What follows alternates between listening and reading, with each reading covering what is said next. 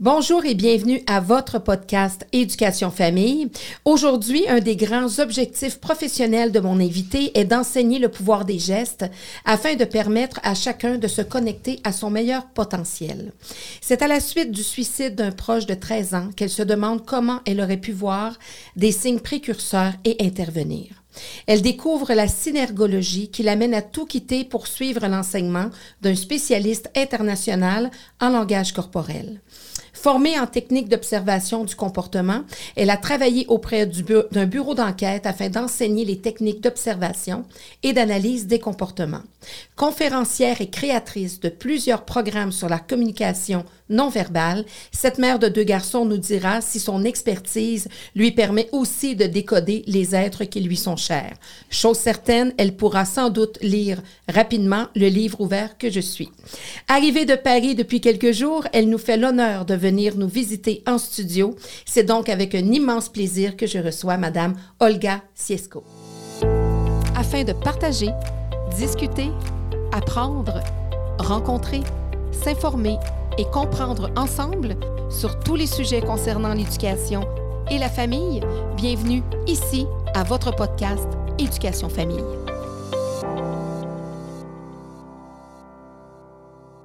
Bonjour Olga. Salut. Toute une présentation. oui, je vois, c'est nickel. Oui. Et écoute, on a tellement une histoire, il n'y a pas de hasard. Ouais. On avait déjà fait ce podcast-là. Tu peux raconter. Oui, je peux raconter. Hein? On avait fait ce podcast-là euh, il y a quelques semaines. Euh, tu étais à Paris, tu avais accepté l'invitation. C'était notre premier duplex, vraiment, parce qu'on aime bien recevoir les gens en studio. Mais j'ai dit non, moi, je veux la rencontrer. Elle est à Paris, donc on a fait un duplex. Et euh, le son, il y avait des échos lorsqu'on était justement en duplex et ça a comme plus ou moins fonctionné. On pouvait pas le mettre en ligne. Et là, le hasard, puis on s'était dit, on avait bien connecté ensemble, Mm, malgré vrai. la distance, malgré la vrai, c'est distance. vrai. Et on s'était dit, ben, la première qui va, euh, s- va, Voilà. va ailleurs ou va au, chez, dans le, au continent de l'autre, on se fait signe. Et euh, ben là, c'est toi. C'est toi qui es arrivé ici, euh, donc, pour du travail, entre autres, et tout ça. Et tu me fais signe. hein. Tu as respecté ta parole. tu m'as fait Toujours. Ah, Toujours. C'est important, ça, nous ressemble toujours. les deux. Ouais. Et euh, tu es là, dans nos studios, alors on pourra refaire cette entrevue et euh, prendre tout le temps qu'il faut pour euh, parler de ton expertise. Qu'est-ce que ça fait une experte justement en langage corporel? Comment t'en es venue à te diriger vers, vers, vers vers ce métier-là, cette profession-là? Tu vois, je me gratte un peu la tête, là, je réfléchis. Euh, comment j'en suis venue? Écoute, euh, moi, j'étais euh, prof.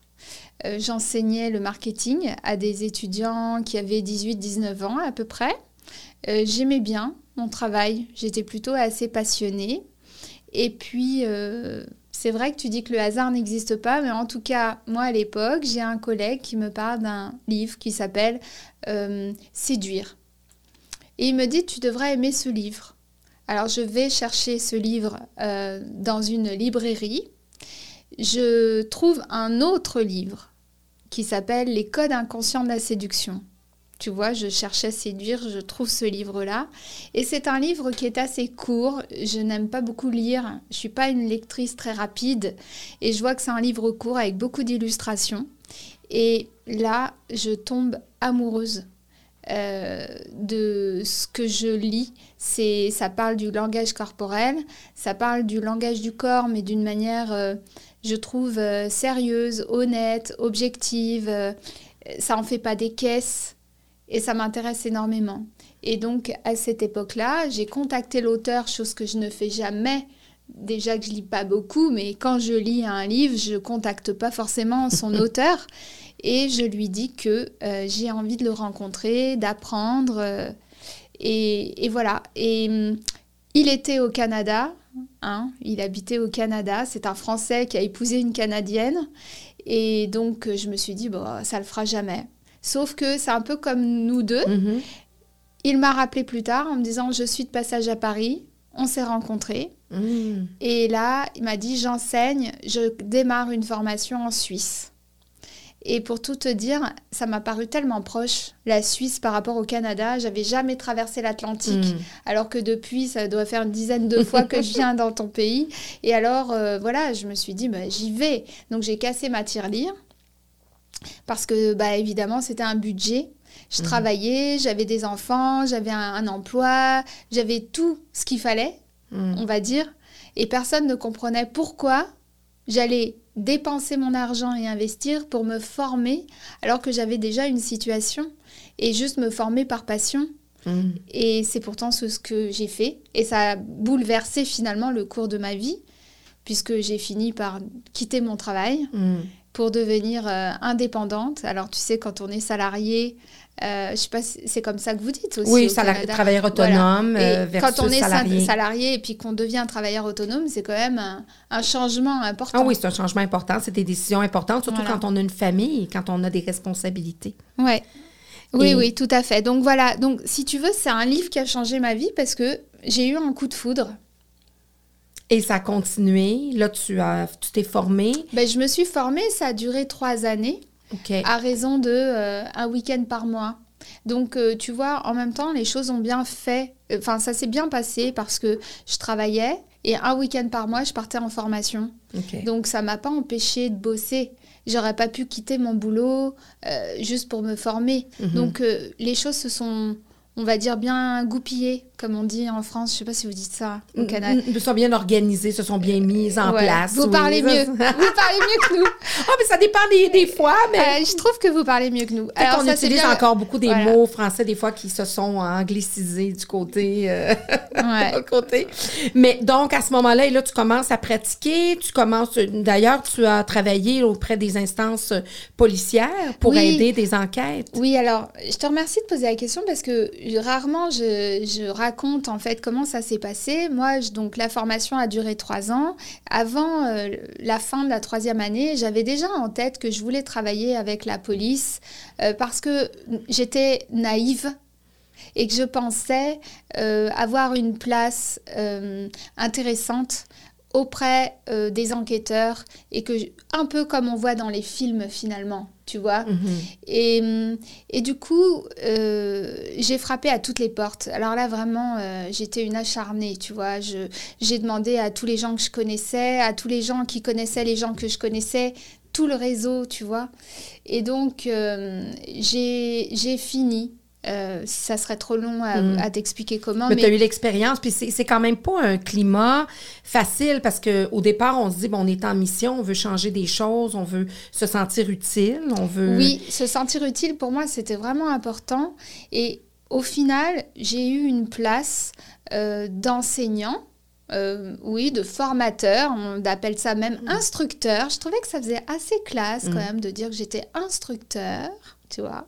J'étais assez fière de Pour moi. le corps policier. Pour- oui, euh, et j'ai donné en fait des cours à des enquêteurs euh, dans des stages qui s'appelaient les sources humaines du renseignement et les auditions de mineurs. Parce que c'est les deux stages où les responsables de stage m'ont donné l'opportunité de donner des Mhm. cours à leurs étudiants. Tu vois, Oui. au départ, j'ai pas fait le choix moi, mais j'étais quand même super contente d'avoir cette opportunité. Euh, et, et voilà, j'entends de la musique. C'est Non, non, c'est beau. Ah, c'est un téléphone qui n'a pas été fermé, mais c'est Ok. pas grave. On va faire comme une petite, Ah oui, d'ambiance. Ça, Mais, ça donne un euh, peu côté spontané oui, c'est de ça, l'entretien. exactement. C'est ça quand il y a un cellulaire qui reste, euh, reste ouvert.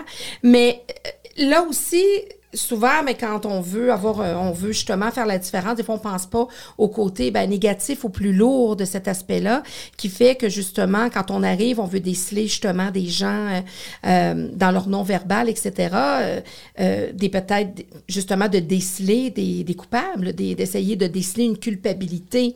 Parce que c'est ça que tu, que tu allais enseigner. à Alors, moi, en fait, si tu veux, tu sais, euh, donc euh, je travaille plus avec euh, ces gens-là. J'ai trava- collaboré de manière ponctuelle pendant huit ans. De manière ponctuelle. Mhm. hein. je le répète au cas où euh, on est euh, quelqu'un, un acharné du clavier sur Ouais. YouTube. Oui, c'est ça qui dira, oui. Hein? que tu te prétends. euh, Voilà. Mais ça fait partie de ton parcours. Et notre Oui, oui, parcours, et- faut pas l'oublier, puis c'est notre parcours. En fait, je suis quand même très fière de l'avoir fait. Oui. Même si finalement, donc quand je l'ai fait, je, je gagnais pas ma vie. hein. Et à un moment donné, il faut quand même essayer d'être honnête Mhm. et, et d'être capable de dire, bah voilà, j'ai fait quelque chose que j'ai trouvé passionnant, même si je n'avais pas de suivi psychologique. C'est-à-dire que j'étais confrontée à toute la noirceur humaine. Dans les auditions de mineurs, je ne voyais que des vidéos d'enfants qui avaient été euh, violés Mhm. par euh, des parents. Et du coup, euh, c'était quand même extrêmement difficile, moi, en tant que maman, après de rentrer à la maison. Mhm. Euh, c'est difficile de supporter psychologiquement et les gens qui travaillent dans ces milieux-là sont suivis et ne font que trois ans dans ces Mhm. services-là. Oui, parce que c'est lourd au niveau psychologiquement. Exactement. Cependant, cette expérience, même si euh, elle m'a pas permis de gagner ma vie C'était pas con- ça n'a pas été concluant. et que je pouvais pas continuer. Mhm. Tu, tu peux pas travailler bénévolement. Il faut arrêter Mhm. ce, tu vois, il faut Mhm. arrêter de mentir. Sauf que ça m'a beaucoup apporté parce que quand je me suis lancée euh, finalement euh, à vendre des produits, euh, on dit des produits, enfin moi je dis des produits, mais bon, Mhm. c'est des formations en ligne sur le non-verbal et les, et les conférences qui sont un peu différentes parce Mhm. qu'elles sont assez humoristiques, etc. Mais ça m'a construite parce que je sais à quel point ça peut être difficile de déceler la vérité, de déceler le mensonge.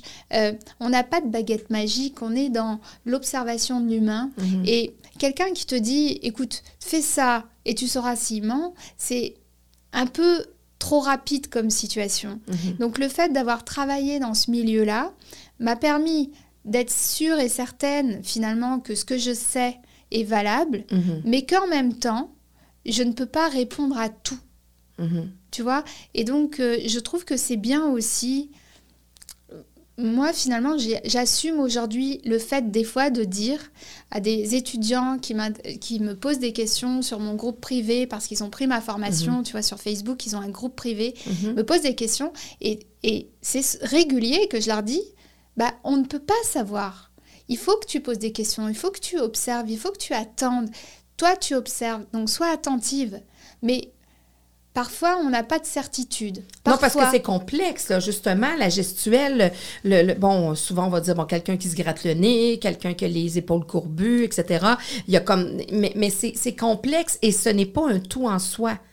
Alors, hum, alors, tu sais, tu m'as fait penser à quelque chose parce que tu dis le gratte le nez. Oui. Il y a aussi un autre truc, euh, je fais une parenthèse. Oui. Il y a beaucoup d'idées reçues sur le non-verbal Mhm. qui foutent en l'air le sérieux et le côté passionnant du langage corporel Mhm. quand on a envie d'apprendre. Parce qu'il y a des gens qui vont dire Ah, c'est un peu débile ça, parce que c'est pas parce que je me gratte le nez que c'est pas parce que je croise les jambes que je suis fermée. Bah ouais, justement, non, effectivement. Mhm. Parce que quand tu es formé correctement à la lecture du corps, eh ben, le croisement de jambes, c'est premièrement une posture de confort. Euh, tu vois, moi là, j'ai les jambes fermes, les jambes croisées et je suis confortablement installée comme Mhm. ça. Dans le ventre de ta mère, tu étais recroquevillée. Donc quand les articulations se plient, eh ben, on est bien. Mhm. Donc c'est du confort, c'est aussi de l'éducation. En tant que femme, on a appris à pas voir les cuisses écartées Mhm. pour montrer qu'on n'était pas en open space, tu vois. Et puis ensuite, on peut croiser pour aller vers quelqu'un parce qu'on adhère à ses idées et on va croiser vers lui, ou on peut croiser à l'inverse de lui parce qu'on n'a pas envie de s'en approcher.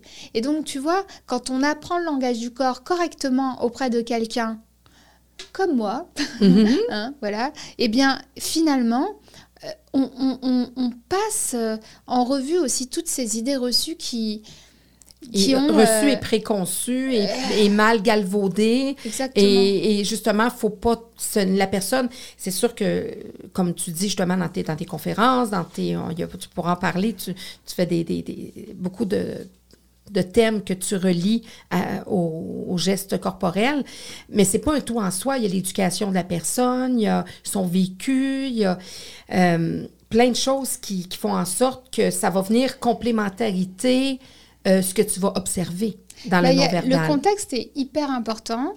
Le contexte, et puis tu sais ce que la personne te dit. Par exemple, si la personne, elle te dit que, euh, quelque chose comme euh, euh, oui, j'en suis sûre, et qu'elle te fait un geste qui finalement est un geste d'imprécision, par exemple. Tu parlais du, du nez. Mhm. Alors, euh, pour ceux qui ne nous voient pas, qui nous écoutent, Mm. ils vont quand même imaginer le, le, Le le geste. Tu vois, par exemple, avec ton doigt, avec ton index, imaginons que tu bouches une narine, quoi. Tu vois, en même temps que tu dis oui, je suis sûre. Tu vois, ce geste-là, en général, quand tu bouches une narine, c'est que tu sens pas totalement quelque chose. C'est pas très compliqué, tu vois. Non. Finalement, c'est assez instinctif le corps. Mhm. Tu sens pas bien quelque chose. C'est pas très logique de dire j'en suis sûre avec je ne sens pas bien. Ça serait plus logique de dire euh, je pense. Oui, je pense. Là, tu saurais que elle pense, mais elle en est pas totalement Convaincue. sûre, exactement. Ou si la personne te disait oui, peut-être. Là, ça serait cohérent. Ce Mhm. que je veux dire par là, c'est que tu as un geste qui est relié à une émotion. Quand tu sais lire le langage du corps, tu comprends l'émotion. Et puis ensuite, il y a ce que la personne choisit de te dire.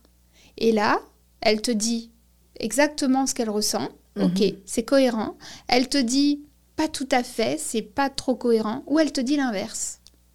Et, et c'est là où tu te dis ah, si elle me dit là, il faut pas que je fasse. Elle dit oui, mais en fait c'est non. Mhm. Parce que le corps est vraiment, ce que tu dis, c'est que, puis selon ce que tu ce que que tu as étudié, c'est que vraiment, même si parfois on essaie de dé- se dénaturer à travers nos gestes, l'inconscient et le conscient sont directement liés à, à notre non-verbal. Oui, Donc, quand on prend, par exemple, les politiciens qui vont payer des gens pour justement travailler leur non-verbal lorsqu'ils font des discours, bon, peut-être pas que le commun des mortels va l'observer, mais toi, facilement, tu es capable de... Parce que le naturel revient vite au galop. Alors, tu me fais vraiment sourire parce que la semaine dernière, Ben oui, vous étiez... euh, voilà, on est en pleine euh, Oui, vrai. élection, tu sais.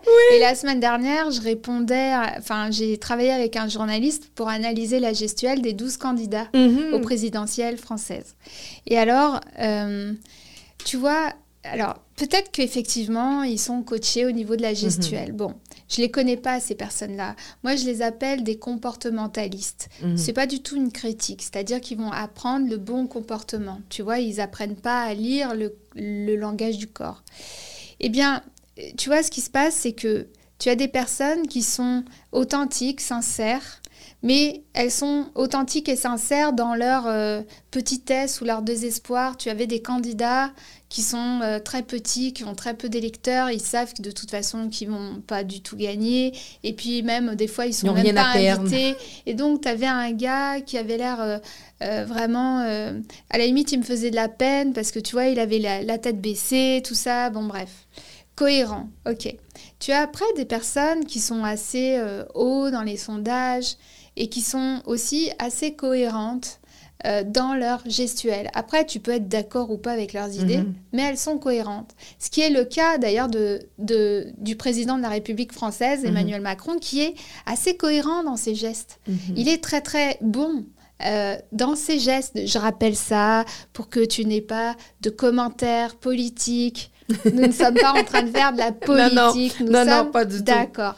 Mais j'en Mais viens. il y a des humains derrière la Voilà. politique, derrière, Mais voilà. il y a des humains. Mais tu vois, il y avait une candidate euh, qui, euh, qui euh, faisait des gestes vraiment. elle était très mobile, elle bougeait beaucoup, elle était debout, elle faisait beaucoup de gestuels assez amples, comme si elle était très à l'aise, etc. Très bien. Sauf que moi qui connais Mhm. donc le, vraiment les détails, si je, si je puis dire, eh ben, ces gestes n'étaient pas du tout euh, en accord avec ce qu'elle disait. Je te donne des, un exemple très simple, tu vas comprendre. C'est comme si elle disait euh, La France est grande. Tu vois, là, je viens de te le dire en, en faisant un geste avec mes deux mains, comme si j'allais prendre de l'ampleur. Mhm. Eh bien, elle, c'est comme si elle disait La France est grande. Et elle faisait un geste petit. En se fermant les deux mains. Voilà, on a des gestes, euh, on appelle ça des gestes figuratifs, c'est-à-dire que tu dessines ce que tu dis. Tu vois, par exemple, euh, on s'envoie en l'air et tu vas faire un geste comme si tu allais vers le haut, Mhm. tu vois. C'est que c'est cohérent, c'est un geste de... Voilà, Mais c'est si on le faisait naturel. vers le bas... Exactement. Et ben, c'est exactement ce qu'elle faisait. OK. C'est-à-dire qu'en fait, elle faisait des gestes, mais qui collaient pas avec ce qu'elle disait. Et je pense que même les gens qui sont pas formés dans le langage du corps, bah, inconsciemment, ils perçoivent ça. C'est comme quand. Parce qu'ils se disent, il y a un truc qui cloche, elle est bizarre. Bah oui, elle est Parce qu'ils voient, parce que surtout le visuel, j'imagine, moi je suis plus auditive, mais le visuel qui, qui, qui va justement entendre ce que la personne dit, qui va voir que les gestes euh, ne, cour- ne coïncident pas avec ce que la personne dit. C'est comme je dis, ben va-t'en, mais que je, je fais le signe Oui, de viens-t'en. C'est ça. Euh, c'est ça. Là, tu veux que je vienne ou tu veux que je parte? Oui, tu vois par exemple, un autre exemple que, qui, pourra- qui pourrait intéresser euh, tes auditeurs, quand tu dis euh, c'est moi, c'est ou c'est pour nous, c'est pour moi.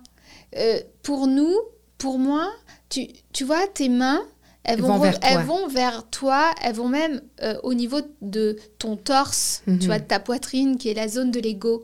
Bah, imagine que tu es quelqu'un qui te dise Ouais, c'est c'est moi en, en- en- en montrant l'extérieur. C'est bizarre. Mm. Et ça, ça va te créer une dissonance quand tu vas la regarder. Bah, tu vois, cette candidate, elle a jamais été aussi bas dans les sondages. Elle, a, elle, a été- elle, elle va même pas se faire rembourser parce qu'elle elle est à moins de 5%. Mm.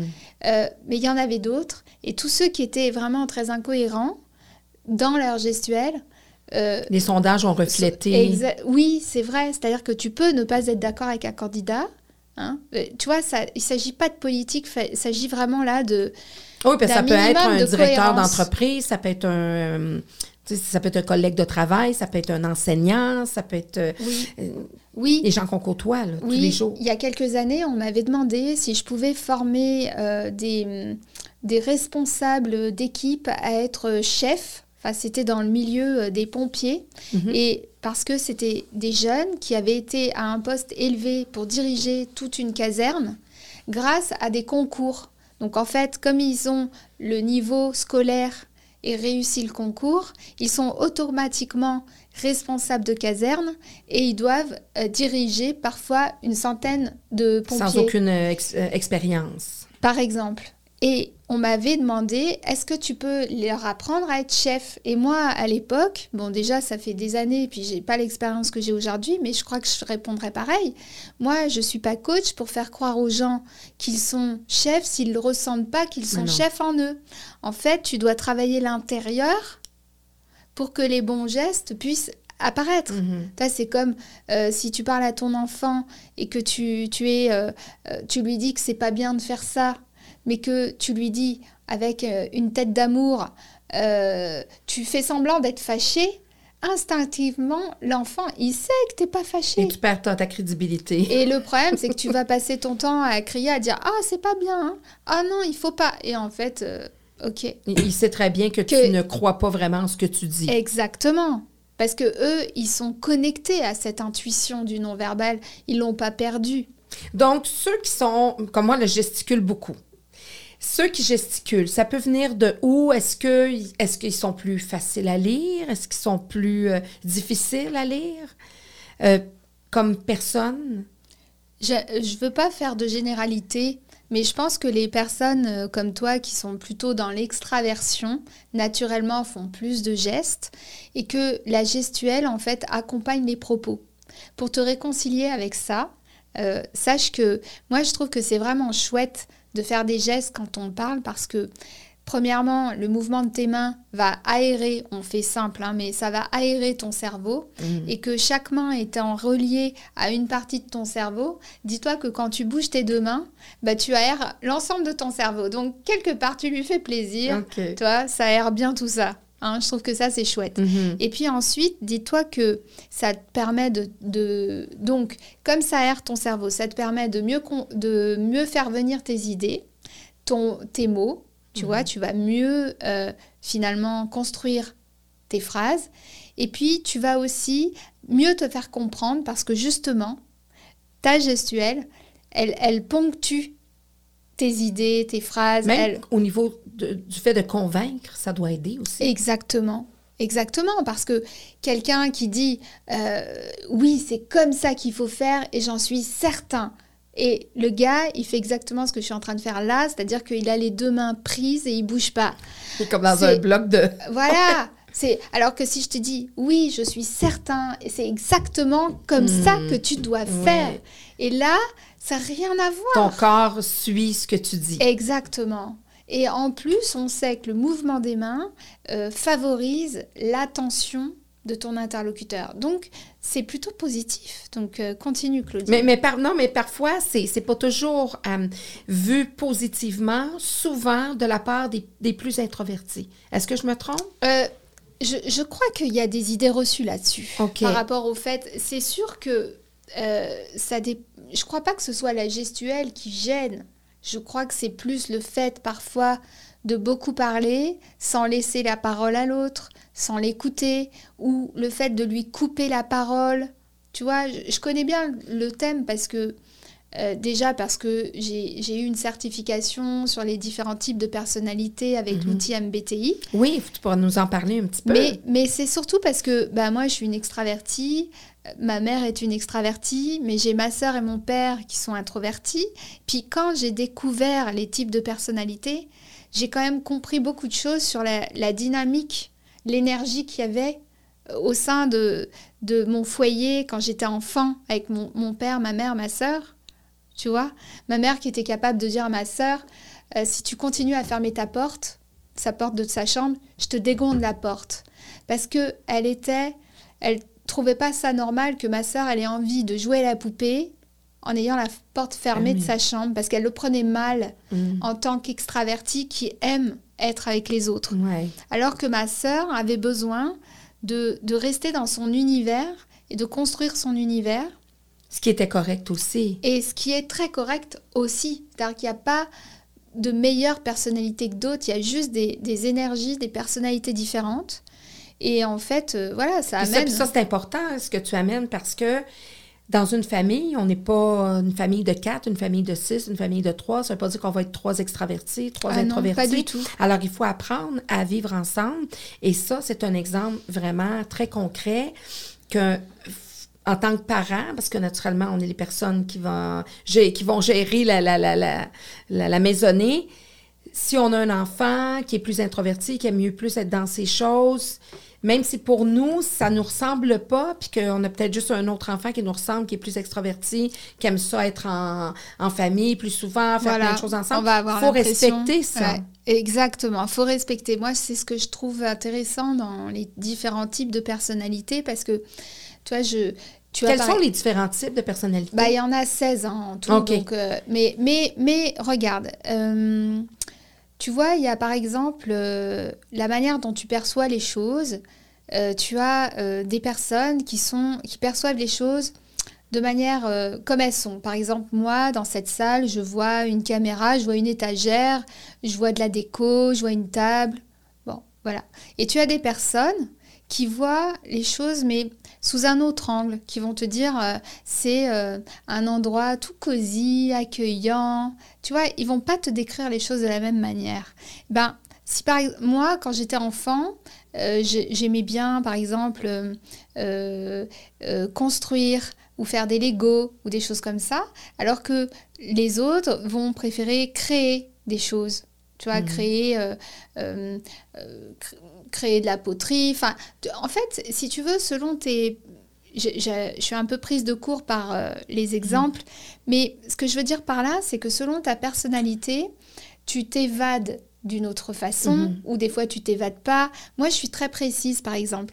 Tu vois, moi, j'aime bien savoir euh, quelle est l'heure à laquelle on va faire telle chose, qu'est-ce que je vais faire demain. Je suis plutôt dans l'organisation. Si je pars en vacances avec un ami qui, lui, euh, n'a pas euh, on a vraiment rien à faire de ce qu'il y a dans le frigo et de ce qu'il va manger demain. Oui, ou bah, on sera demain. Ça, voilà, ça peut faire des étincelles. Donc, mm. tu vois, c'est important parce que...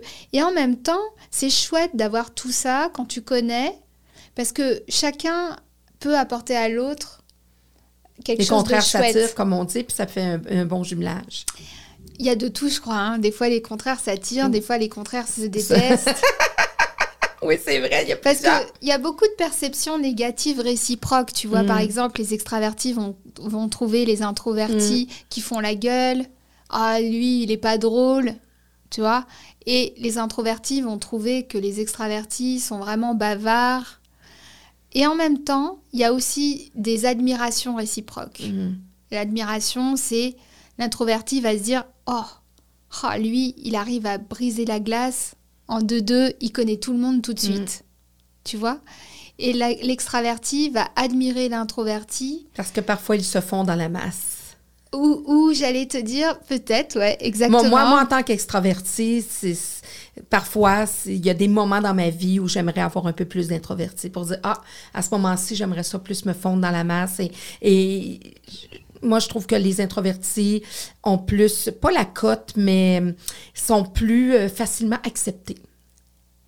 Ben, en général, dans la société, plutôt qu'un extraverti. Ça, je sais pas. Tu vraiment, mon, mon vécu personnel, ce que j'observe, mm. je trouve que les introvertis ou les, les, on appelle ça les low profile, mm. passent un petit peu ah plus n'importe où sont oui, vont vrai, vont, vrai. vont passer un peu plus partout que ceux qui qui, qui, déplacent un petit peu plus d'air. Oui, oui. Mais bon, tu vois, il y a du pour et du contre dans les Ah, ben certainement, je ne changerais pas ma place. Parce que, tu vois, un introverti, euh, tel que tu le, pro, tu le dis, euh, peut-être qu'il peut passer aussi inaperçu. Mhm. Et pour certains boulots, ça peut être embêtant. Tu vois, selon les... oui, ce que je voulais te dire, euh, on est parti en live là, mais ce que je voulais te dire, c'est que je trouve que c'est important d'avoir conscience que à l'école, souvent, en tout mhm. cas en France, euh, il y a un type d'éducation pour un type de personnalité et qu'il y en a quand même beaucoup d'autres. Eh et que si ton enfant n'est pas dans le moule, il est souvent considéré comme à côté de la plaque et euh, on lui dit toujours peut mieux faire, ça va pas, ça va pas. Alors que tu as des enfants qui vont avoir beaucoup de mal euh, avec l'orthographe parce qu'ils n'arrivent pas à se concentrer sur euh, la précision, par mhm. exemple. Et je dis pas que c'est à cause des profs, parce que des fois, à mon avis, c'est quand même à cause des profs qui savent pas comment les motiver. Mais bon, c'est une autre non, c'est histoire. Pas, pas évident. Non, c'est ça, effectivement. C'est pas toujours évident. Mais tu vois, et alors que peut-être que cet enfant-là est un génie dans le dessin, dans mhm. la construction, dans l'invention. Faut exploiter ses, capacités. Et ça, on s'en fiche, alors que c'est quand même hyper important. Mhm. Et donc, euh, je trouve que c'est dommage parce que moi, ça m'a fait souffrir. Je pense que ça fait souffrir mes enfants. Maintenant qu'ils sont grands, je suis quand même contente d'avoir laissé derrière moi toutes ces années de dévalorisation où on nous a dit à chaque fois euh, qu'on n'était pas dans le moule, mhm. qu'on était à côté, qu'on n'était pas assez ceci, pas assez cela. Oui, parce que ça joue sur un être humain, la, la dévalorisation. Tu en parles d'ailleurs dans, certains de, tes thèmes. Et moi, il y a des thèmes qui m'ont interpellée. Euh, entre autres, tu vois, il y a, il y a justement une vidéo où tu parles de refuser les critiques ah destructives. Oui, je pense que c'est celui avec l'exemple du crayon. Hein, oui, tu, avais aimé cet exemple. J'ai bien aimé celui-là, mais il y en a plein d'autres. Libérez-vous des jugements des autres. Euh, notre, bon, la photo, euh, ça, je trouvais ça bien parce qu'on est à l'ère des médias sociaux aussi. Donc, euh, les types d'énergie, tu en as parlé, les trois conseils contre-intuitifs pour garder le lien avec son ah enfant. Ça, je trouvais ça bien. Mais parle-moi justement de du fait de refuser les critiques destructives parce qu'il y en a de plus en plus avec les médias sociaux. Oui, c'est vrai. Oui, puis alors on a parlé toutes les deux euh, d'un mail que j'ai reçu ce matin. Oui et, du coup, je me suis dit, oui, Olga, il faut que tu te rappelles des conseils que toi-même tu donnes. Mm-hmm. Tu vois, parce que des fois, on donne Quand des on conseils. Dessus. voilà. Alors effectivement, en fait, cette vidéo me plaît beaucoup. Euh, elle est sur ma chaîne YouTube mm-hmm. et euh, je m'inspire en fait de cours que j'ai suivis avec une américaine qui s'appelle Marie Sapir. On va lui rendre honneur oui, parce que c'est une merveilleuse. Euh, moi, je la trouve euh, vraiment euh, chouette. Et en fait, Marissa, elle explique que il faut qu'on se dise que quand on est critiqué par quelqu'un, la plupart du temps, cette personne se sent inférieure à nous. Et donc, elle donne l'exemple du stylo. Et en fait, elle te dit voilà, on va prendre le stylo comme ça. Finalement, la personne qui te critique, elle se sent en dessous de toi elle se sent euh, voilà en dessous de toi pour plein de raisons on va dire hein. je ne sais mhm. pas euh, il faut adapter à la situation et en fait elle a deux choix soit elle s'élève en, en travaillant sur elle et en faisant en sorte d'arriver à ton niveau ce qui lui demande des efforts soit elle peut tenter, et c'est ce qu'elle fait en te critiquant, finalement de te rabaisser en te disant tu n'es pas assez forte, tu n'es pas assez intelligente, tu vaux rien. C'est pas intéressant ce que tu dis. Voilà, des choses comme ça. Et elle te rabaisse, elle te rabaisse pour que tu arrives à son niveau. En tout cas, c'est psychologique, bien sûr, mhm. mais c'est l'idée. Et donc, en fait, je trouvais que c'était très intéressant de se dire, OK, la personne qui me critique prend le temps de me critiquer, de, d'employer de l'énergie pour me critiquer, quelle que soit la critique, parce que ça peut être à l'école. Il mhm. faut peut-être se dire, cette personne, toi, je pense aux enfants qui reçoivent des critiques, qui le disent à leurs parents, ça, au lieu de dire, oh, tu t'en fiches, Combien de fois j'ai entendu ça, ça euh, écoute le pas, tu t'en fous. oui. Voilà. Eh ben moi c'est pas ça que je dirais. je lui raconterais l'exemple du stylo. Oui. Je lui dirais voilà, tu sais cette petite fille, ce petit garçon, euh, cette collègue de travail, ce patron. Eh ben certainement qu'elle te sent supérieure. Elle, c'est pas parce que tu es supérieure, c'est parce que elle, elle se sent inférieure. C'est comme ça qu'elle te perçoit. Voilà, parce que euh, elle a dû manquer d'amour elle doit être malheureuse dans sa vie. Elle mhm. Elle doit pas être bien. Et donc, elle prend du temps pour faire du mal à quelqu'un d'autre parce que c'est ce qu'elle ressent. Et c'est ça que moi je dirais à mon enfant euh, si ça m'arrivait maintenant, mhm. tu vois. Parce que euh, je pense que c'est important de pas ignorer, tu vois, quand ils viennent te voir en disant c'est quoi, qu'est-ce qu'il y a, euh, ou il m'a dit ça, bon, laisse tomber, c'est pas grave, tu t'en fous. Parce que l'enfant, il s'en fout pas. Non, c'est des choses qui vont le miner. Euh, puis aussi, ce qui arrive, c'est qu'en grandissant, si on lui apprend de s'en foutre ou de ne pas de ne pas avoir un genre de réflexion, mais il va grandir, puis à chaque fois qu'il va avoir une, une critique justement dévastatrice ou pas gentille, ben, il va supposément s'en foutre, il va continuer à, suivre ce conseil-là. Et puis si euh, cet enfant-là qui devient ado, qui devient adulte, qui devient parent, à chaque fois qu'il reçoit une mauvaise critique ou un mauvais commentaire, se fout carrément de ce qui se passe, ben, ça va venir le miner, puis il ne pourra pas faire nécessairement euh, une démarche psychologique par rapport à ça. Hmm. En tout cas, moi, je pense que c'est ouais, enfin c'est un thème euh, qui est effectivement un petit peu délicat parce que des fois, en tout cas moi en tant que maman, j'aurais aimé parfois être avec mhm. mon enfant à l'école derrière lui mhm. pour l'aider. Sauf que ce qu'on peut faire, c'est juste leur donner le meilleur ou, mhm. l'amour. Les outils à eux-mêmes. Voilà, pour qu'ils puissent, après se, se, se, défendre. Mais je crois que le plus important, c'est de leur donner beaucoup d'amour et qu'ils soient convaincus qu'ils sont dignes Mhm. d'amour. autre chose qu'elle dit, cette femme, c'est euh, euh, ce que je suis suffit. Et j'aime beaucoup cette phrase, elle est très puissante parce que, tu vois, par exemple, dire ce que je suis suffit, tu peux pas, ton cerveau, il peut pas dire, bon non, euh, il peut pas contredire. Alors que si tu vois, tu te dis, je suis une princesse, je suis très belle et très grande, que tu te regardes dans la glace et que tu dis, ouais, bon, euh, très grande, très belle, euh, je vais revenir, quoi. tu vois euh, Ton cerveau, il dit, ouais, d'accord, tu te dis des choses, mais c'est pas totalement mhm. juste. La phrase, ce que je suis suffit, elle, elle, est faite, elle est tellement simple que tu ne peux pas te contredire. Et, et en fait, quand tu le dis régulièrement, alors moi, à la maison, j'ai des post-it partout. Je l'écris, je les je l'ai collé sur mon frigo, je l'ai collé sur mon bureau, je l'ai collé sur un miroir, je l'ai collé dans la salle de bain parce que j'ai joué le jeu, euh, j'ai écouté les conseils de cette euh, coach mhm. et euh, je le lis, je l'ai tellement lu que maintenant, même quand je suis dans la douche, des fois je m'amuse, ah oui, ce que je suis suffit. Et en fait, elle a un pouvoir de te convaincre que tu n'as pas besoin d'en faire des caisses et que ce que tu es suffit en fait. Et ça te permet, je pense peut-être, de mieux te défendre. Tu vois, c'est de mieux te défendre contre aussi euh, le côté négatif des autres. Puis d'accepter ce que tu es, puis si jamais tu veux comme évoluer ou faire, peu importe, aller dans, moi je pourrais dire, parce que moi, dans, juste dans cette phrase-là, quand j'entends ce que je suis suffit, hmm c'est comme une acceptation de ce qu'on est. ça, c'est vraiment bien.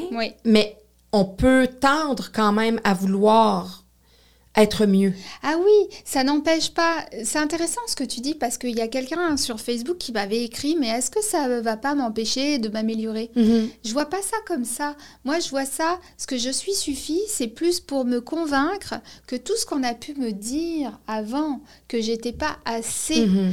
que je suis pas assez grande, ouais. je suis pas assez mince, je suis pas assez intelligente, je suis pas assez drôle, je suis pas assez, euh, euh, je n'ose pas suffisamment. C'est dans vois? L'acceptation de soi. Voilà. ça, cette c'est phrase-là est plutôt vraiment ça. dans C'est l'acceptation de plutôt soi. ça en Sans fait. se mettre des barrières pour. Voilà, c'est peut-être, euh, ça me touche peut-être parce que moi-même, je me dévalorisais beaucoup et que je travaille toujours Mhm. encore à me convaincre que je mérite ma place, Ah oui?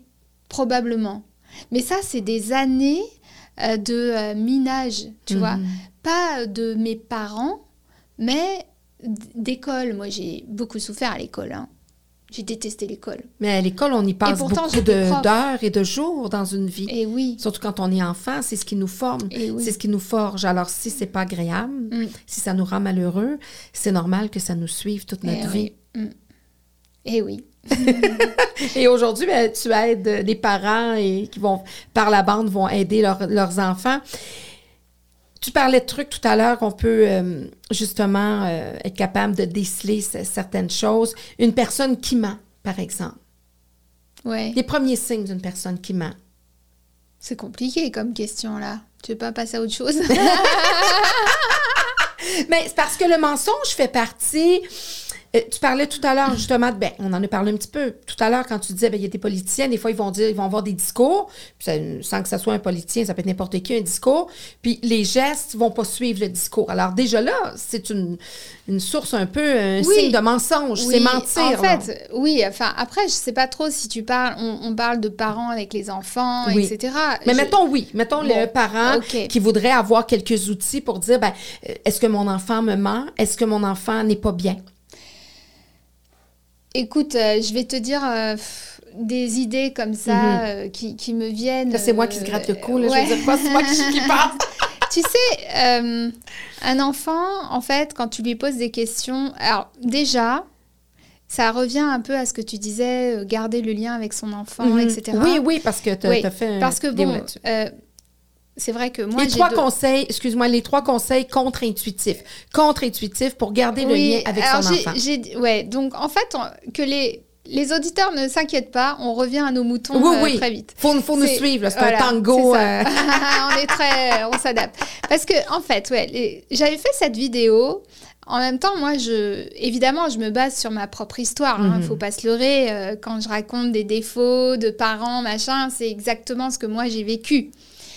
Euh, je disais contre-intuitif parce que, par exemple, je disais, voilà, euh, pour garder le lien, il faut aussi se rendre disponible. mhm. Euh, moi, très souvent, j'ai dit j'ai pas le temps. Mon enfant voulait me dire un truc, j'ai dit oui, oui, chérie, tu m'en parleras tout à l'heure. Ou à- après, ou au dîner. Mhm. Enfin, au dîner, au souper. tu vois, par exemple.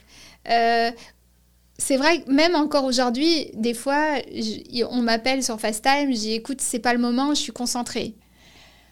Donc, se rendre disponible, c'est savoir aussi quand il le faut, Mhm. euh, s'arrêter et être vraiment disponible et pas écouter ton enfant en ayant ton téléphone portable Mhm. ou en étant sur l'ordi ou en faisant autre chose. Mhm. Parce que souvent, on est un peu multitâche. D'accord? Donc déjà, ça, c'est important. Après, il y a un autre truc hyper important, c'est ne pas juger. Ne pas juger, ça veut dire vraiment euh, faire en sorte, même dans ta figure, qu'on voit pas que tu es choqué. Tu vois, quand moi, euh, j'ai un de mes enfants qui a dû me dire euh, qu'il avait euh, fumé un joint ou un truc comme ça, peut-être que dans ma, ma tête, je me dis Oh my god Et en fait, je dis Ok, Là, t'as fait la politicienne qui est pas en lien, qui est, qui est pas en harmonie avec sa, voilà. sa Parce pensée. qu'il y a quelque chose qu'il faut savoir c'est que si tu juges, évidemment, euh, Il et que tu es choqué, euh, ne serait-ce que pour le sexe, par exemple, Mm. tu vois, euh, bon, eh ben, si tu es, si tu montres que tu as un jugement, l'enfant, il se braque, il te le dit pas. Mm. Et, mais après, est-ce que c'est parce qu'il te le dit pas qu'il le fait pas? Mm. Mais non, pas du tout. Mais tu Il te le dit pas, mais évidemment qu'il le fait. Mhm. Tu vois, moi, je, dans ma famille, je, sais très bien que j'ai des, il y a des parents qui, qui pensent que leur enfant est un ange. Voilà, je caricature. Hein. Mon mhm. enfant est un ange, bah oui, bien sûr. Ton enfant, c'est le seul au monde qui a jamais fumé, qui a jamais couché, qui a jamais. Tu vois Et les enfants, les parents. dans le déni, c'est un gros déni. Ah, mais ils en sont convaincus, mais mhm. bon, voilà. Tout ça, c'est parce que s'ils le disaient, comme les enfants seraient réprimandés, bah, ils préfèrent se taire. Mhm. Alors, bon, je me souviens plus du troisième, hein, mais, mais, mais, mais, regarde, on va raccrocher le truc avec ta première question. Oui.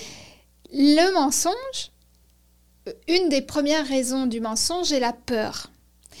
Quasiment toujours, c'est la peur. La peur de payer le prix de dire la vérité la peur euh, d'être réprimandé, la peur d'être puni, euh, la peur que tu juges, euh, la peur de perdre ta confiance, la mhm. peur de perdre ton amour, mhm. la, tu vois, la peur des conséquences si tu dis la vérité.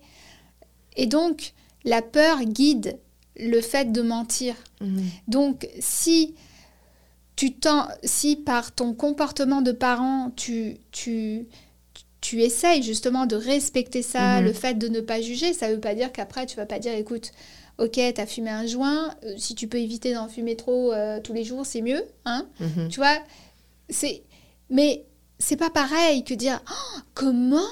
Et, et, voilà. Et là, il voit que tu es, que es surprise, que tu es fâchée, donc il dit Oh mon Dieu, j'ai fait une erreur de, de, de partager. Donc, voilà, de partager. Pas, j'ai pas fait une erreur de tester. Non, non. J'ai fait une erreur de, lui partager. C'est ça, de partager. Parce que c'était basé sur la confiance que tu as avec ton parent, si tu partages des choses comme ça.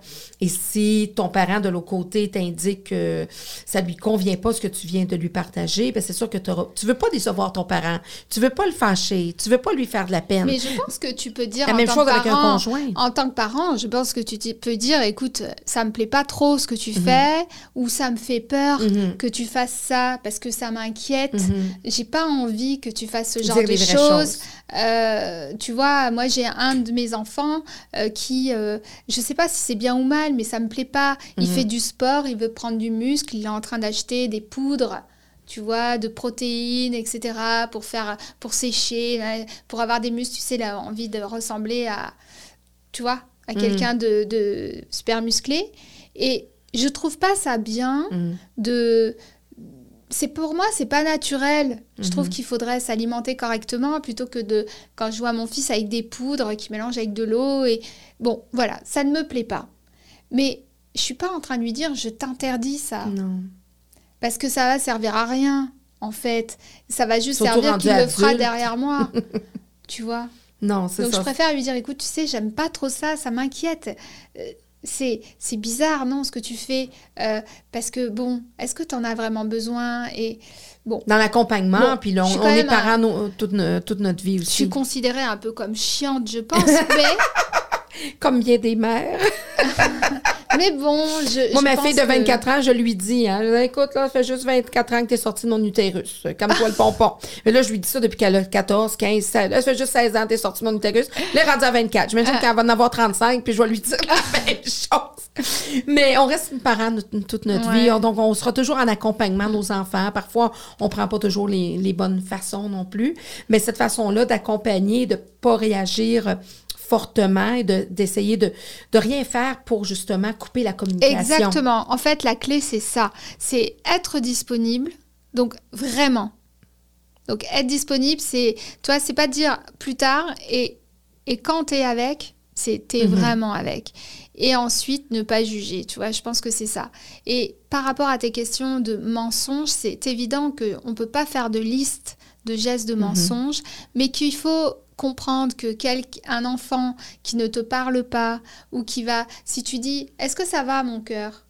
Tu vois, on va, mhm. on va souper, euh, est-ce que ça va, ça s'est bien passé, et que ton enfant ne te répond pas. Se replie sur lui-même, semble. Oui, ou il te répond pas et il fait semblant de se servir. Enfin, il te répond pas et puis il passe à autre chose, il se sert de la mhm. soupe. Bah, moi, ça, ça éveillerait, tu vois, ma, ma veille. Parce que pourquoi il te répond pas? Pourquoi il te dit pas, ouais, ça va Tu vois Ou s'il te dit oui, ça va, comment il te dit oui, ça va, Mhm. par exemple? Est-ce qu'il te le dit euh, simplement ou est-ce qu'il te le dit, Oui, tu ça sais, comme- va. Mm. Ouais, voilà, des fois, la personne, même entre adultes, on, Mhm. va, on va dire euh, ouais, ouais. Oui, parce que ça, souvent, hein, ça va, et souvent, on a le goût de dire non. Mais ça se fait Non. pas. Mais ça se fait non, pas. et toi? Ouais, parce que c'est vrai que c'est choquant, hein. Le mec qui te dit non, tu sais pas quoi faire. Tu te dis, oh putain. Ah, Pourquoi tu j'ai dans posé la question? Parce que c'est vrai. Non, pas que c'est. par- pas parce qu'on a toujours des journées, des mauvaises journées, mais parfois, c'est c'est pas que ça va. C'est parce qu'on a l'impression qu'il faut toujours répondre Ah, ça va, oui, ça va bien, toi. Ça va pas nécessairement mal, mais ça va pas toujours nécessairement bien. C'est une Ah journée bah comme oui. les autres. Bah c'est une journée euh, routinière. Puis, puis des fois, ben, ça nous tente pas, mais c'est Oui, tellement. en fait, une- on dit de pas. politesse. Oui, parce qu'on a, ouais, voilà, on a des vies quand même très, très prises. Donc on, on dit oui, mais bon, voilà, c'est presque. C'est une journée comme une autre. euh, Bon, Ah. c'est comme. Moi, ça me fait- ça- ce qui me fait sourire des fois, c'est j'appelle souvent un gars au téléphone et il me dit oui, comme un lundi. Après, il dit comme un vendredi. Et je lui dis bon, d'accord. De quoi aura l'air ton dimanche? C'est ça la question. Ah oui, le dimanche soir. hmm,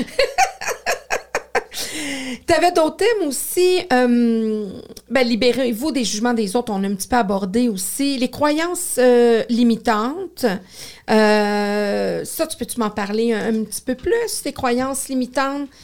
Ben, Oui, c'est un peu lié. Oui, c'est un peu lié parce que euh, le jugement des autres, les croyances limitantes, c'était par rapport. euh, c'est aussi euh, des vidéos YouTube. Oui. C'est, c'était par rapport euh, au fait que euh, on, on nous signale. Oui, oui, on a vu. on est des grandes bavardes. Euh, en fait, c'était pour sensibiliser les, les gens au fait que.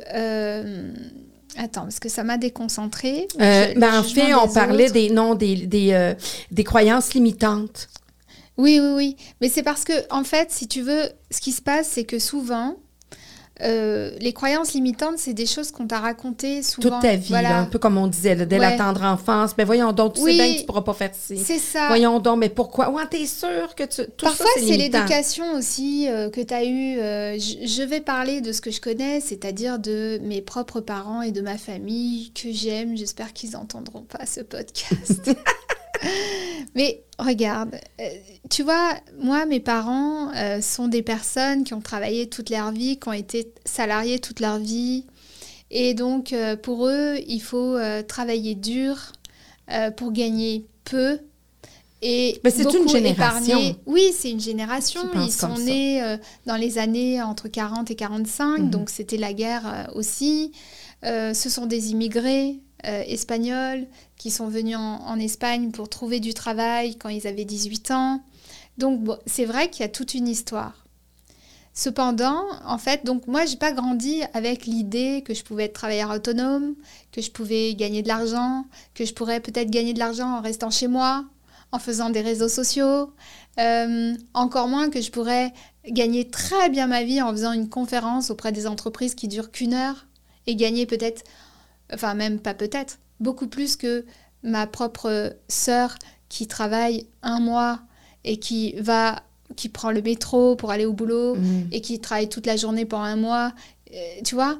Et donc Qui, peut-être, elle, est bien là-dedans, mais c'est, mais c'est juste de, de, de, de, de- oui, oui, oui, de bien savoir qu'on peut que- accéder à autre Voilà, chose. mais et, et, et, et les personnes comme euh, les gens de ma famille Mhm. ont l'impression aussi confondent entre ce que je gagne, euh, c'est-à-dire quand je fais une facture pour ma conférence, et ce que je gagne vraiment Mhm. moi. C'est-à-dire que entre ce qui est Oui. perçu et ce que je vais gagner moi, il y a, y a tous les impôts, toutes Oui, les charges, toutes... bon bref, Les travailleurs autonomes Mhm. comprendront très bien.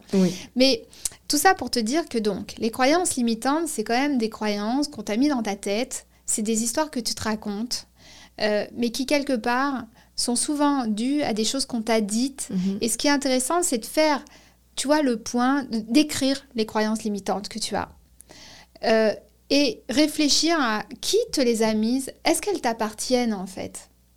Et ces croyances, souvent, tu vas te rendre compte qu'elles te viennent de, de tes parents, d'une grand-mère, d'un prof, voilà. Et et, là, tu dis, mais ça ne m'appartient pas, je n'en veux pas. Parce que ce que je suis suffit, en Mhm. fait. Et donc, ces croyances-là, ce sont des histoires qui ne font que nourrir ma peur et qui m'arrangent parce que ça m'empêche d'oser. Mhm. Parce que oser, c'est toujours prendre un risque. Mhm. Et quand tu risques, bah, tu risques aussi de pas y arriver. Sauf que quand tu tentes et que tu n'y arrives pas, j'ai envie de te dire, bravo quand même à toi, parce qu'il y a plein de gens qui n'ont même pas tenté. Mhm. Et ceux qui tentent pas, ils risquent pas. Et oui, puis on dit souvent chose. que même parfois après un non, deux non, trois non, faut continuer. Il faut, faut persévérer parce qu'il y a l'essai, Ouais. après ça, il y a la persévérance. Vrai, c'est vrai. c'est Il y a vraiment vrai. la persévérance en affaires, Ça, on il le faudrait voit. presque que je me le dise souvent. Tu vois, je te remercie de me le rappeler Oui. parce que des fois, moi, je lâche un peu l'affaire, tu sais, pour pas me faire passer pour une chieuse. Et moi, ma mère, sais-tu comment elle m'appelait? J'étais toute petite, mordicus. Ah, parce que tu Connais rien. Mordicus. non, je lâche pas le morceau. Ah. Encore aujourd'hui, j'ai- du mal à lâcher le morceau. Des fois, moi, je devrais apprendre un petit peu plus à, à avoir du, du lâcher prise. Alors, tu tu vois, ce que tu me fais penser, on part vraiment en live, mais c'est pas grave. Quand tu dis je lâche pas le morceau, j'ai du mal à lâcher prise, ça me fait penser à une personne que j'avais rencontrée euh, qui était euh, quittée par euh, sa femme euh, et, et qui n'arrivait pas à lâcher prise, Mm. à accepter la rupture. Mhm. Et euh, c'était un, un ami. hein, et je me souviens que je n'arrêtais pas de vouloir l'aider en lui, en lui disant L'amour, ça ne... Ouais, tu peux souffrir. Mhm. C'est normal qu'on souffre quand on est quitté et qu'on est amoureux. Mhm. Mais l'amour, ça se quémande pas. Non, mais non. Et, et la personne, elle va être heureuse avec une autre personne. Et toi, tu vas être heureuse avec une autre personne. Il faut absolument que tu crois en Mhm. ça. Parce que parce que c'est la vérité. Ça, c'était de la dépendance affective aussi, un petit peu. Oui, moi, je connais pas trop ce terme-là, mais je- euh, c'est... Voilà. Mais, mais tu peux être fonceur aussi, euh, comme moi, justement. Quand ça arrive, des choses comme ça, je vais pas lâcher le morceau tout de suite, mais je vais. C'est plus au niveau de. Euh, comme pour des projets. Des Oui, projets. oui, je- persévérante. Persévérante. Ouais, J'ai beaucoup de résilience aussi. Ah, c'est drôle, beau, hein? ça. La résilience, persévérance, et, euh, ça fait une drôle de bébite. Ouais, non, c'est chouette, j'aime ça, j'aime ça. mais, ce qui, mais vraiment, ce que tu disais tout à l'heure, moi, un cadeau que ma mère m'a donné, euh, elle m'a toujours, a toujours encouragé. Tout ce que je faisais, même si elle me réprimandait, puis je dirais même des fois, peut-être qu'elle aurait dû me, réprim- ré- me réprimander à certains moments, mais justement, jamais elle m'a euh, diminué. Alors, Mm. j'ai toujours cru en ce que je pouvais faire. C'est beau. Donc, ça, je pense que ça peut beau. faire la différence. Alors moi, tu sais, j'ai toujours dit à mes enfants, alors moi je pense que mes parents m'ont aimé et m'aiment euh, vraiment Oui. énormément, j'en suis convaincue, mais ils ont fait avec leur façon d'être. Mhm. Et Puis avec ce que pas eu eux ont beaucoup- appris Voilà, aussi. donc je, je crois que j'ai beaucoup manqué d'assurance.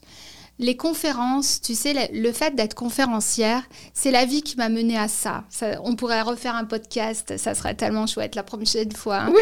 Mais tu vois, le fait d'être conférencière, d'être arrivée à un niveau où je suis aussi bien payée que certains hommes, parce que Mhm. c'est un milieu d'hommes, C'est un défi, euh, ça aussi. Et, et- et d'être très bien payé, aussi euh, bien qu'eux, et d'être devant des parterres de plusieurs centaines de personnes qui peuvent m'applaudir alors que ça, je suis une heure en micro. Enfin, tu sais, c'est un autre rapport que quand tu es prof Mhm. et que tu, tu passes une journée de formation, il y a un face à face. Non, non. Quand tu es conférencière, tu es la star. Donc, quelque part, ça m'a fait beaucoup de bien parce que ça m'a fait euh, gonfler mon ego que Mhm. j'avais peu, tu vois. Prendre confiance en toi aussi, puis en tes capacités. Ouais, ouais, ouais. Et je sais pas pourquoi je te raconte ça. Non, non, mais c'est non, mais c'est parce qu'on parlait de- d'estime de soi. Ah on oui, parlait parce de. que ta mère, Oui. elle t'a- elle t'a donné confiance et je trouve que ça, c'est vraiment Puis, ça- formidable. puis si on peut le donner, le transmettre à nos enfants dès le jeune âge, le parcours va être plus, Voilà, c'est plus, ça. euh, plus Merci de- facile. Tu me raccroches les wagons. Je te racontais ça parce que c'est la conférence qui m'a donné les go. Et moi, en tant que maman, quand donc j'ai j'ai été maman de deux garçons, je leur ai toujours dit qu'ils étaient formidables, Mhm. qu'ils étaient très intelligents, qu'ils étaient exceptionnels, etc. Et un jour, je me suis marrée parce que je me disais, mais mon Dieu, j'ai tellement bien travaillé que moi, mes enfants, ils veulent être président de la République. Euh, voilà, ils Mhm. veulent être euh, milliardaires et ils ont l'impression, voilà. Puis la Des fois, c'est même trop. Oui, ben c'est ça que j'allais dire. C'est pas que c'est trop, c'est très bien ce que le parent fait dans le travail, puis comment l'enfant se sent, puis comment justement en devenant adulte, il, il a comme c'est sky is the limit, il y a pas de limite. Mais ce qui est dommage, c'est que dans la société en général, c'est mal vu. Quelqu'un qui a cette confiance-là, qui dit, ben moi, j'ai j'ai telle chose, je vais y arriver. Comme moi, je voulais faire un podcast, je m'en suis fait un studio de podcast. Je veux faire un, maintenant, surtout avec les, les réseaux sociaux, donc je dis, ben moi, j'ai des objectifs, j'ai des projets, je vais le faire. Puis euh, maintenant, je- ça fait longtemps, j'attends plus après personne pour réaliser mes projets.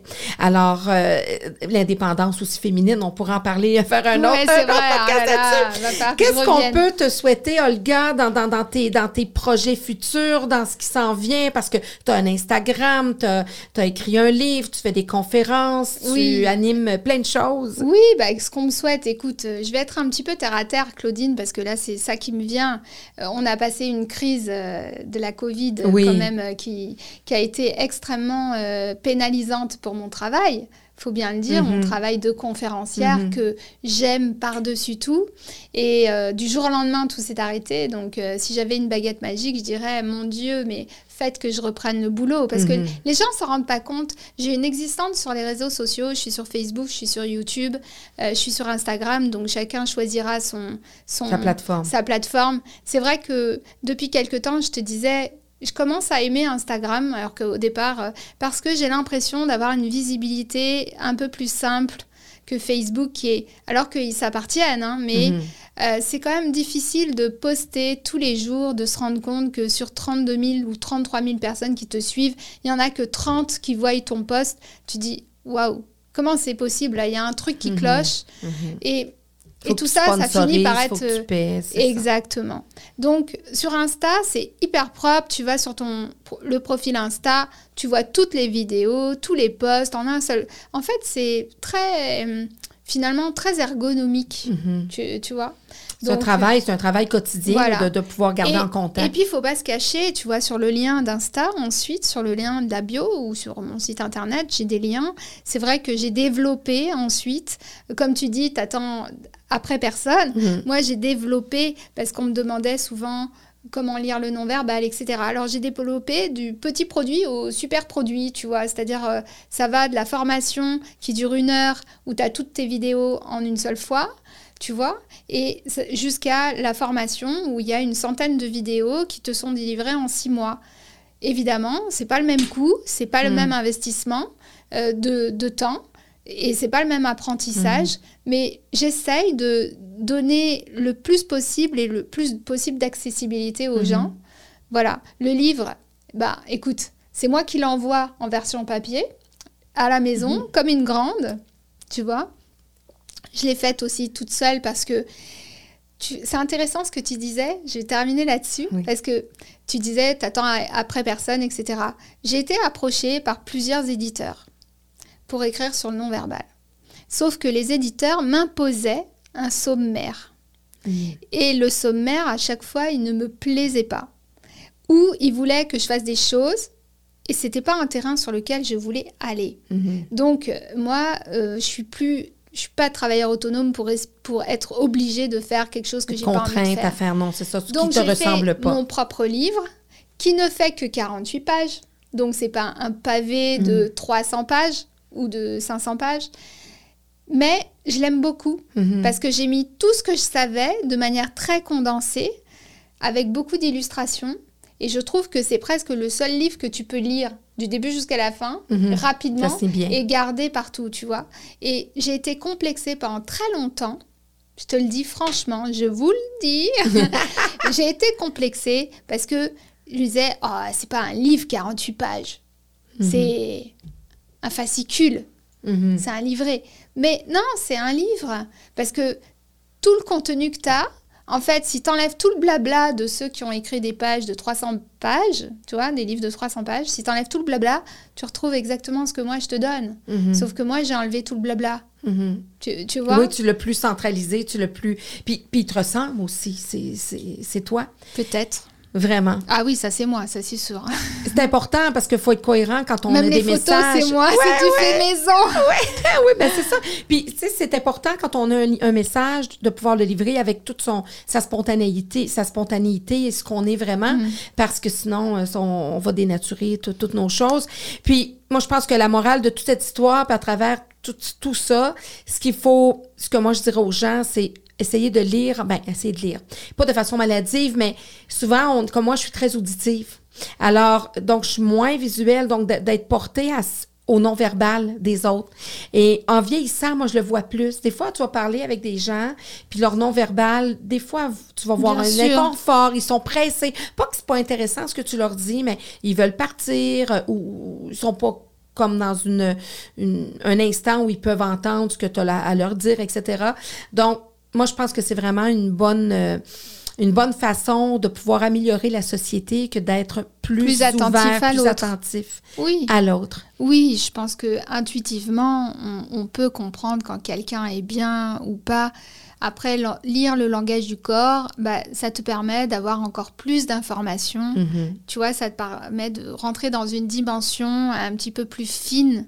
Puis la on va être mieux encore, puis on suit tes, tes vidéos, on va à tes conférences. Et tu sais, Olga, moi, je suis une prof, hein, je suis une institutrice Oui. de formation. Alors, tous mes invités reçoivent un diplôme que je Ah t'avais remis. Tu t'en souviens-tu? Je t'avais Oui, lu un diplôme, vrai, tu t'en souviens vrai. plus, hein? Non, si, si, Mais si, là, si, je te le remets, je te, là, je te le remets, mais j'ai rajouté une petite phrase Ah. dedans pour que, faire un petit peu euh, différent parce que c'était une prise 2. Mais je suis tellement contente que cette prise 2 euh, e- existe parce qu'on se voit en personne. Alors, euh, certificat d'engagement décerné à Olga Sesko pour son engagement exceptionnel envers la lecture de l'être humain et de ses comportements, pour avoir persévéré à vouloir améliorer les rapports entre humains, pour la, la générosité avec laquelle elle a accepté de nous partager son expertise, pour ces nouveaux trucs qu'elle nous a transmis et qui nous permettront d'être plus à l'affût et plus sensibles aux vécus qui se cachent derrière les comportements et les gestes de ceux que nous croisons ou côtoyons, pour son sourire contagieux et celui qu'elle redonne à ceux et celles qui avaient perdu la leur- le leur, pour la confiance démontrée envers le peuple québécois puisqu'elle lui a confié un de ses êtres les plus chers. Merci. Merci Olga, merci pour cette belle Merci. rencontre. Merci beaucoup.